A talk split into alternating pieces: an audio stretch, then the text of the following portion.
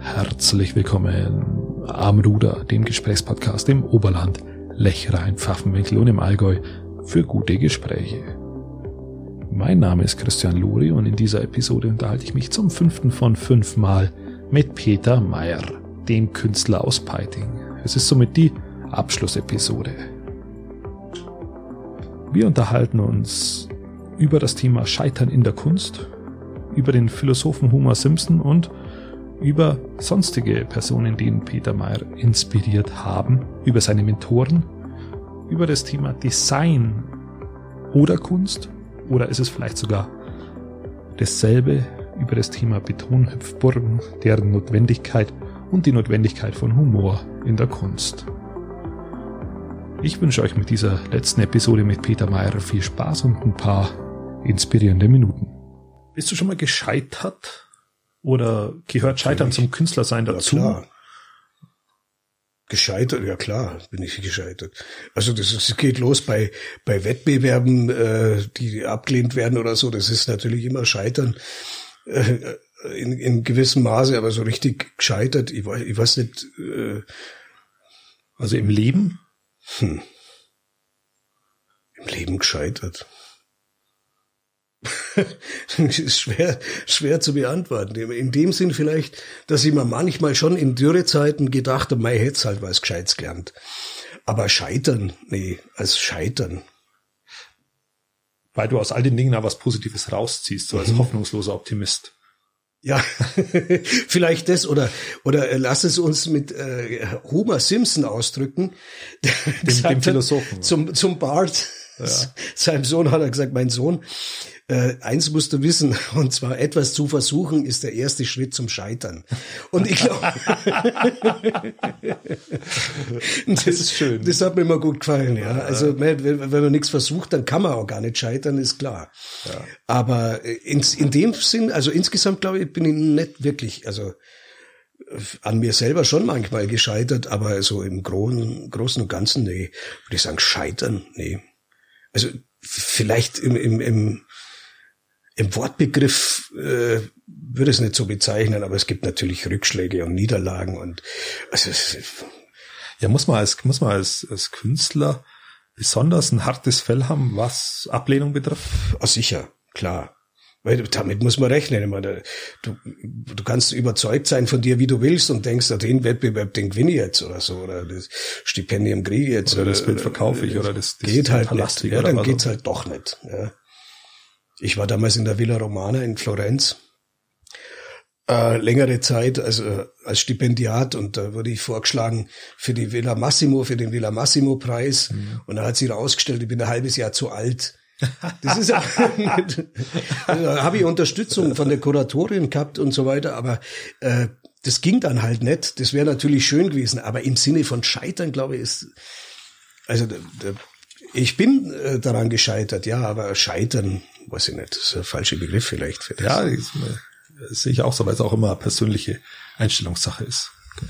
Also ich scheitere im Kleinen halt an, an, an alltäglichen Dingen. Ich, ich kann ich kann keinen Meterstab mehr richtig ablesen oder so. ah, okay. Weil die Augen halt so schlecht sind. Aber äh, nee, scheitern in dem Sinn glaube ich nicht. Ja, das ist gut. Ich kann aber nicht sagen, ich habe alles richtig gemacht. Also das, Nein, das wird aber, aber aber du, du sitzt deshalb hier, weil es so gelaufen ist. Genau. Eine andere Frage, normal frage ich immer nach dem Lieblingskünstler. Bei dir frage ich nach den Lieblingsdrei. Also nach den drei okay. Lieblingskünstlern. Also da kann ich äh, aufführen. Du kannst auch fünf nennen. Ja, also Anselm Kiefer zum Beispiel, den halte ich für einen, einen ganz, ganz großartigen, wichtigen Künstler. Andy Warhol natürlich. Also wenn wir jetzt mal so die, ja. die ganz wichtigen. Und dann gibt's natürlich unendlich viele. Ich meine, äh, um die letzte Jahrhundertwende rum. Da gibt's natürlich den Schiele, Klimt und so weiter, die ich alle sehr bewundere. Und äh, was ich auch oft für einen Unterricht äh, verwende, das sind einfach Zeichner, wie zum Beispiel Wilhelm Busch. Dessen Zeichnungen, man kennt halt die Episoden, ja. aber äh, das eigentliche zeichnerische Können, das kennt man kaum. Und das ja. habe ich versucht, immer meinen Schülern zu zeigen, weil davon kann man auch viel lernen wenn man sich den Strich anschaut, ja. Strichführung, und da sind natürlich alle dabei, der Da Vinci und Michelangelo, Gerico oder so, das sind Leute, die einfach wirklich was können und die bewundere ich auch sehr, aber man muss das immer im Kontext der Zeit natürlich sehen.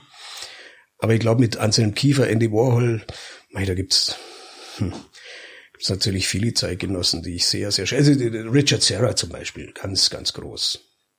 Okay. Da haben wir ja schon fast fünf oder. Ja, das sind, das sind schon. Hattest du einen Mentor? Ja.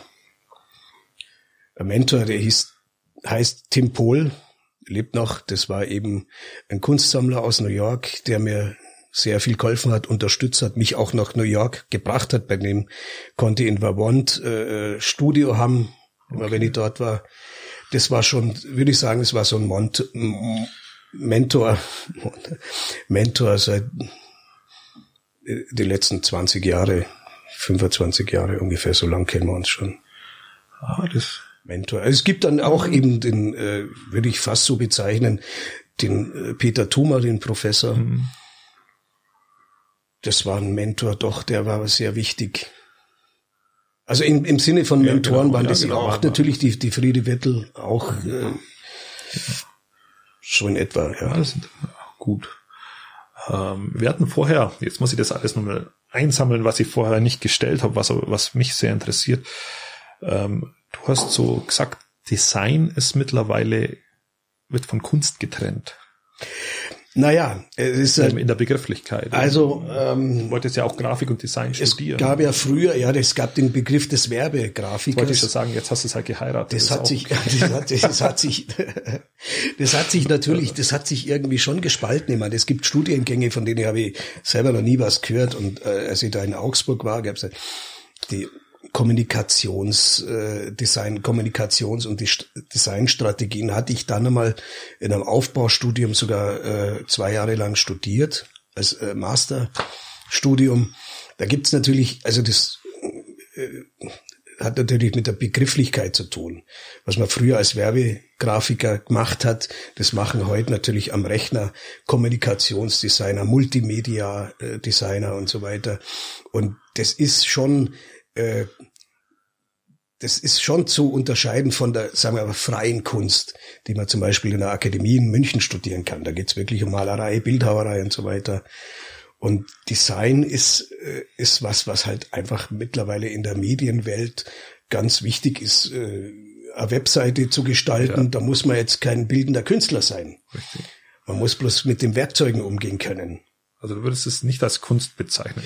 Äh, es, es, ist sicherlich in, in die Kunst äh, äh einzubeziehen. Also es ist ja hohe Kunst, äh, äh, tolle Webseite zu gestalten. Oder, ja, ist nicht einfach. Das ist nicht einfach und das hat für mich schon mit Kunst zu tun. Aber das ist eben, es verschwimmt mittlerweile, glaube ich, der Begriff oder die Begrifflichkeit. Okay. Ja, das ist interessant. Ähm, deine Meinung dazu? Das ist äh, jetzt bin ich eigentlich schon, sind wir eigentlich schon fast am Ende. Mhm. Gibt es Projekte, die du hast, die du anpackst jetzt? Ja. Ja, ich arbeite gerade dran, Hüpfburg aus Beton das zu machen. Ähm, wenn du nämlich damit fertig bist, wir bräuchten eine. Na, Hüpfburg an, Beton ist auch ein, politisches Projekt. Das ist, immer, das ist schwer umzusetzen, aber vielleicht gelingt es mir irgendwann. Okay. Einfach wenn ich an, an, an Gestalten denke wie äh, äh, Diktatoren oder den äh, unsäglichen Herrn Trump oder so, die würde ich dann einladen, diese Hüpfburg zu benutzen. So, so in, als Metapher. Also und eine Hüpfburg aus Beton gibt's zum Beispiel noch nicht. Ich meine, das ist Spaß und Ironie, aber ich habe tatsächlich, bin ich gerade an einem, an einem, an einem Modell um das äh, zu veranschaulichen. Und vielleicht gelingt mir das irgendwann einmal, das wirklich in großen echt äh, darzustellen. Aber da brauche ich Sponsoren und so weiter. Und das ist. Wäre wär das nicht was für Kunst am Bau?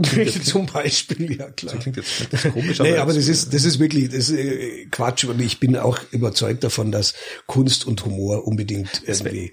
Wäre jetzt der Einstieg ganz, gewesen ganz zur, zur nächsten ist. Frage. Kunst und Humor gehört zusammen? Also für mich schon. Bei dir schon. Für mich schon. Und da gibt's ja äh, etliche Leute, die. Haben er, Künstler Humor? Erwin Wurm. Äh, nicht alle. Also man, man ist manchmal ziemlich verwundert, wie ernsthaft und verbissen und und äh, äh, sagen wir mal äh, ja, Selbstüberzeugung oder, ja. Oder äh, Hybris teilweise äh, da eine Rolle spielen oder so. Aber für mich gehört Kunst, Kunst und äh, auch Humor auf jeden Fall. Gehört so. auch Ironie dazu? Ja, so natürlich, okay. klar. Sarkasmus, Ironie ist ganz wichtig. Für mich schon. Okay. Aber du kennst ja meine Weihnachtskarten, das ja, sind, ja auch mega. sind ja Seitenhiebe äh, auf alles. Und, und äh, auch die Zündkerze ist, ist ein Spaß. Es ist einfach bloß eine Metapher. Umgesetzt, äh, Zündkerze aus Wachs, die brennt, die gab's halt noch nicht. Ja, ist richtig. Da haben wir auch weltweit recherchiert und da habe ich äh, Patent drauf. Aber das ist äh, das äh, in der Weinseligkeit passiert halt sowas, ja. dass man irgendwie dann sagt, okay, aber das setze ich jetzt um. Ja. Und das hat natürlich mit Humor zu tun. Okay. Aber das ist ja ernsthafte Geschichte, das dann zu machen, ist ja auch kostspielig. Ja, ja stimmt. Du machst Kinderbücher jetzt dann. Ja, für die Stoa auch, so Kindermalbücher. Ja. Sehr schön. Also du bist du zum Kinderbuchautor. Vielleicht. ja, in dem Sinn schon, ja klar. Ah, sehr schön. Na, hervorragend. Dann, dann darf ich mich doch schon wieder ganz, ganz herzlich bei dir bedanken für die Zeit, die du mitgebracht hast. Ja, das war nett und, und sehr entspannt, würde ich sagen. Und auch so, das ist so das Ziel, dass mhm. wir das in lockerer Atmosphäre machen. Ähm, ja, schön. Dann äh, sage ich auch herzlichen Dank. Äh, äh, Dank, äh, hat mir gefallen. Das war jetzt doch echt viel entspannter, als ich ja. mir es vorgestellt habe. Das liegt vielleicht noch Aber das liegt an dir. Das liegt an der Moderation. Auf jeden Fall. Genau. Und dann ähm, gute Zeit und äh, auf bald. Jo. Zisch. Tisch. genau.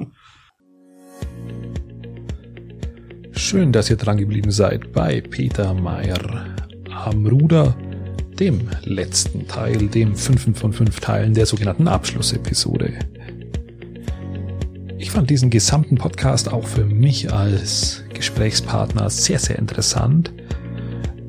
Besonders wenn Peter über das Zeichnen spricht, über diese Leidenschaft, die ihn am Ende auch ein bisschen zur Kunst gebracht hat. Über die Art, wie er Künstler sein definiert und wie er das dann natürlich selbst auch lebt. Seine Biografie ist für mich auch sehr, sehr interessant, weil es natürlich auch die Basis immer ist fürs eigene künstlerische Wirken. Und dadurch natürlich auch seine Entwicklung hin, auch aber nicht nur durch die Phantom zum Künstler, der auch politisch was zu sagen hat und dies auch tut. Über die Notwendigkeit im, Kunstwar äh, im Kunstmarkt Netzwerke zu spannen.